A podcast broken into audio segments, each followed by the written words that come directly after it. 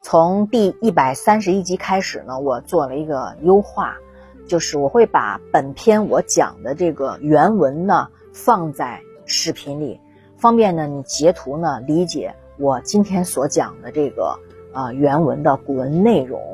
这个优化呢好处是在于，如果你手边呢没有拿到纸质版的书，完全不影响呢你对于本篇历史的理解。好，上一回呢我们说到。据五行而后腰斩，这个李斯啊，承受了腰斩之刑之后呢，其实没有立刻死去。我想啊，一定是痛苦的嘶吼，挣扎着蠕动着半个身躯。他该对自己的人生发出怎样的悲叹呢？一代功勋为何落得如此的下场？大家好，我是瑞奇。翻到中华书局版《资治通鉴》小黄皮二十册那个版本，第一册二百八十页。上一回啊，陈英听了妈妈的劝，放弃自己当王，从而啊得以创始陈氏这一百年宗族。人生有度，过则为灾啊！陈英就属于有度的典范，听妈妈的话；而李斯呢，就是无度的代表。因为所信的仓鼠哲学呀，就不择手段的向高位攀爬，甚至啊，他还同赵高一起啊，帮助那个云胡亥成功篡位。结果呢，因为赤胆忠肝的直言劝谏，被下令逮捕入狱，晚节不保啊。云胡亥呢，就派赵高负责调查李斯和他儿子李由的谋反情况，还逮捕了他的宗族宾客，全部都下狱。这完蛋了啦！进去了还哪有活路啊？果真，赵高开始审判李斯，光是苦刑拷打就多达一千多次啊！你想想，李斯啊，整个人生啊啊养尊处优，那可是啊叫苦不迭呀！没办法呀，只能承认自己谋反。李斯啊，之所以宁愿承认自己犯下谋反的罪行，也都不愿意去自杀，主要啊原因有三个。第一，他觉得呀，他对国家有贡献，有过大功啊。第二呢，他太自负了，自负于自己的辩才。第三呢，他确实清白啊，他并没有谋反，所以他天真的相信啊，自己一定能洗刷冤屈，重获清白。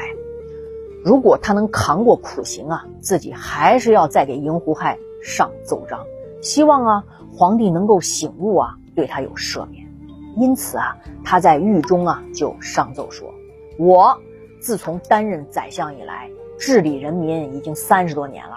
当初秦地狭隘不过千里，士兵呢也只有几十万。我是竭尽能力，秘密派遣大批的间谍，携带黄金白玉到各国去游说，同时呢又暗中加速秦国武装力量的培养，修明政治教育，擢升战士勇将。”遵从啊，对国有功的人士，所以呀，终于能威胁韩国，削弱魏国，击破燕赵，消灭齐楚，最终兼并六国，生擒他们的王，还拥护先帝继位天子。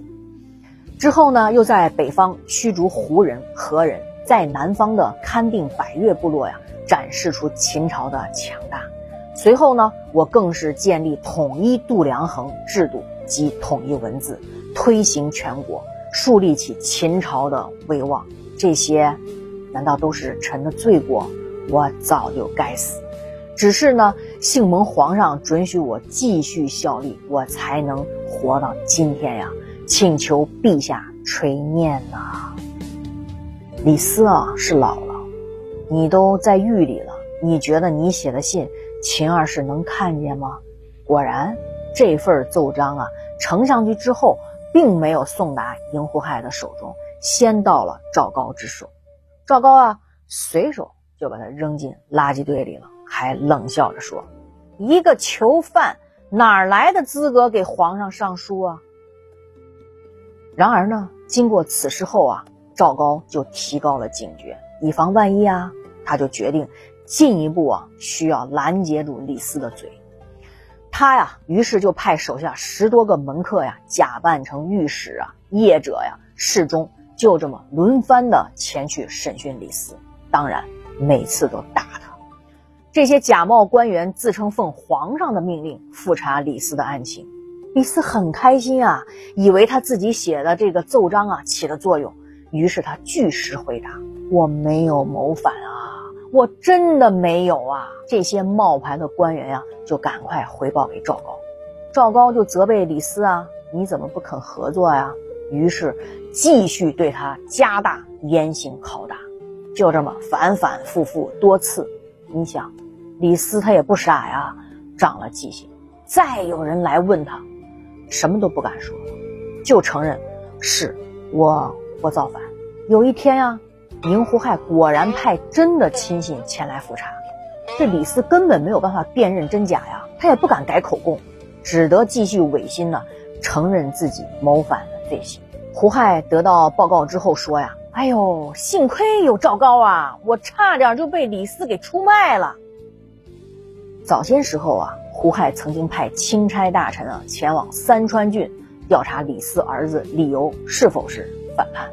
就在大臣刚到三川郡的时候啊，郡守李由已经被楚国闵信的大将给杀了，死无对证。没办法呀，只好返回了咸阳。那时候正逢李斯被捕下狱，这钦差大臣就如实上报说李由没有谋反。当这个事情告诉胡亥那儿的时候啊。赵高却撒谎啊，说钦差大臣已经查明了，陛下，李由确实叛国了。就这样，赵高接连的诬告下，李斯最终被认定罪大恶极，判处五刑。五刑啊，指的就是墨、缢、废、宫、大毙这五种刑罚方式。墨就是墨刑啊，往他的脸上、身上刺字。这个永久性的记号啊，实际是非常拥有耻辱性的。第二呢，就是缢，割掉犯人的鼻子；第三呢是废，就是断除啊这个犯人的脚；第四呢是弓，就是割掉男子的下体；妇人呢就是幽闭的刑罚；第五呢是大毙，也就是最终的死刑。在李斯被押出监狱、绑赴刑场的途中啊，他的二儿子也同他一起被处决。他就转过头啊，对自己的小儿子说呀：“我们再也不能牵着猎犬同出上蔡东门，追逐狡兔了。”哎呀，痛心呐！说罢，父子俩相对大哭。上蔡呢是李斯的故乡，也是今天的河南省上蔡县。三十年前啊，李斯是楚国的上蔡县的一个小吏，混迹于李相市井，牵着他的小黄狗啊，就出东门呐，追逐野兔，那呀也是他就下班之余啊那点生活的乐趣。三十年后啊，李斯可谓是秦帝国的宰相，位极人臣，大富大贵。可如今呢，押赴刑场，回顾一生起伏跌宕啊，功名如烟云过眼。富贵如黄粱一梦啊！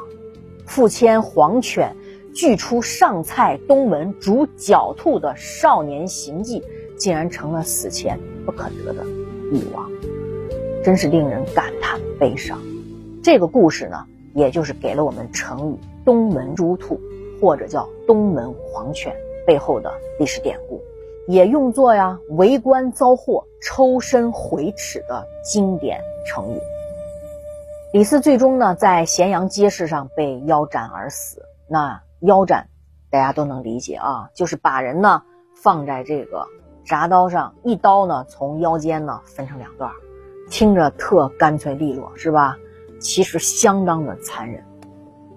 为什么说腰斩残忍呢？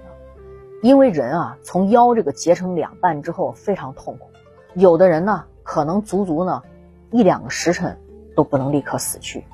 相传啊，有清朝有一位大官，他泄露了这个考场的机密嘛，所以就判了他腰斩。结果腰斩之后啊，他用自己的血沾着呀，在地上啊写了七个惨字，最后再气绝身亡。后来呢，这个刑罚太过残忍了，从此以后呢，就取缔了这个刑罚。李斯呢，受腰斩之刑而死呢，他的三族呢，也被下令屠灭。从一个上蔡西县的看管仓库的小吏，顿悟了老鼠哲学呀，心怀野心，最后呢成为大秦帝国的丞相。李斯的逆袭啊，堪称为官神话呀。可到了生命的最后，李斯想的不是曾经拥有一切那些大富大贵，也不是决定无数人生死的权利，而是呢那么一丁点儿最纯粹的普通老百姓平时的那么一点点小幸福。权力呢是让人麻醉，麻痹到自己的双耳和双眼。倘若李斯没有被权力麻醉，如果还能有清醒的话。他不会和赵高狼狈为奸，而是顺应历史，让扶苏继位。那他的下场还会这么悲惨吗？他完全可能会跟着自己的小儿子去上蔡的东门追小野兔了。看到这儿，我们不仅会问：李斯身为一朝的丞相，入狱期间难道就没有一位同僚愿意站出来为他说情吗？我们姑且相信啊，赵高当时是。一手遮天，没有大臣面见皇上的机会。那这么多文武大臣，就一个都不能向狱中传点消息吗？由此可见啊，身为丞相的李斯在官场之中并没经营起自己真正的人脉啊。关键的时候，没有一个人站出来肯为他说半句话。李斯不容人呐！同窗的韩非因为他的嫉妒被杀，谁还敢来帮他？客居他国呢，不重视经营人脉；攻城之后呢，不知道全身而退；临死前呢，还幻想自己可以洗刷冤屈。这个政坛的老江湖，在大是大非来临之际啊，过于天真了。当然，我们也因此可见赵高的手段之毒辣。李斯被杀呢，赵高固然是幕后的真凶，但他的死最根本的原因呢，还是自己贪念和欲望。所以啊，《史记》中啊才会说他死的一点儿都不冤。李斯被处决啊，不是历史上第一个冤狱，却是历史上最早、最狠、最惨的一个冤狱。李斯死后呢，宁胡亥任命立下所谓大功的赵高啊，马上当了宰相，事务大小啊都由他全权处理。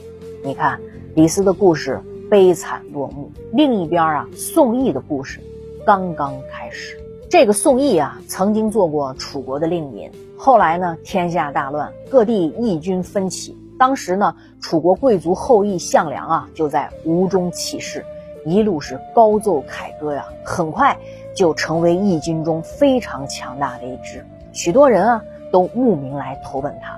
宋义也在这个时候加入到项梁的麾下。那么这之后，宋义会发生什么样的故事呢？今天呢，我们就到这里了。你们的留言呢，给我非常多的温暖，而且呢，群里的互动呢，也非常的热烈。这些呢，都是给予我很大的能量支持。我爱你们，晚安，晚安。